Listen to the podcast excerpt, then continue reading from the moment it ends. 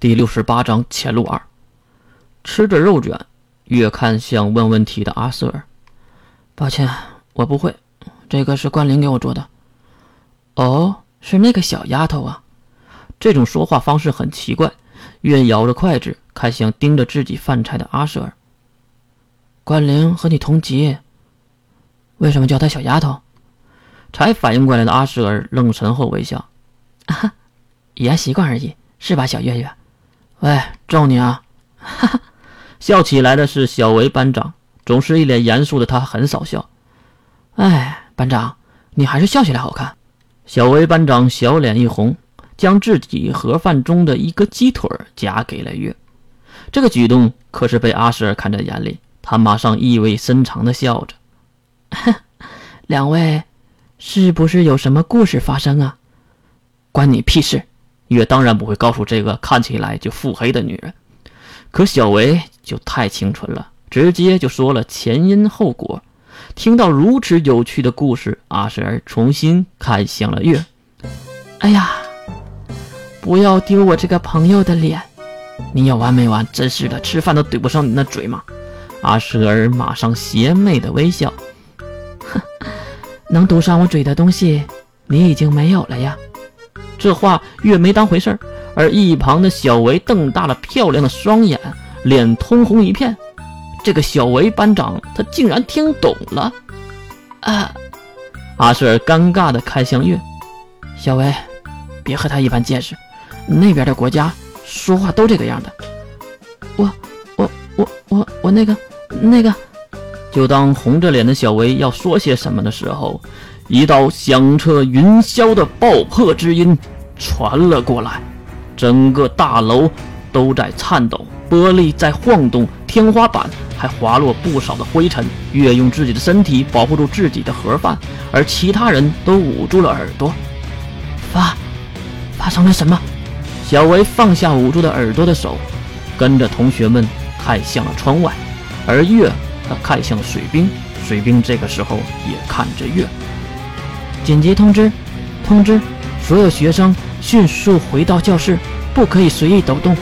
这并不是演习。重复，所有学生迅速回到教室内，不可以随意走动。这次不是演习。头顶的广播响起，那是安巴会长的声音。轰隆之音再次袭来，啊！再次的爆炸让大家都蹲了下来。水兵和月已经坐不住了，急忙冲出了教室。后面的小维还喊着不要离开教室。至于教室中还有一个悠闲吃着面包的阿舍尔，看向窗外。美林老师，你去守住文科生的寝室入口，我带着几个老师去看西门。这句话是爆破不远处传过来的。十几个五科生的老师都在分配工作，至于梅林，就是女寝室的那个管理那个大女孩。好，对了，什么东西被炸了？一位年纪稍微大一点的五科老师咬紧牙喊道：“应该是生成器。”所谓的生成器是利用科学的手段释放魔法屏障的机器，和驱逐魔法差不多，让校外的人没有许可的情况下是无法进入校内的。小队长。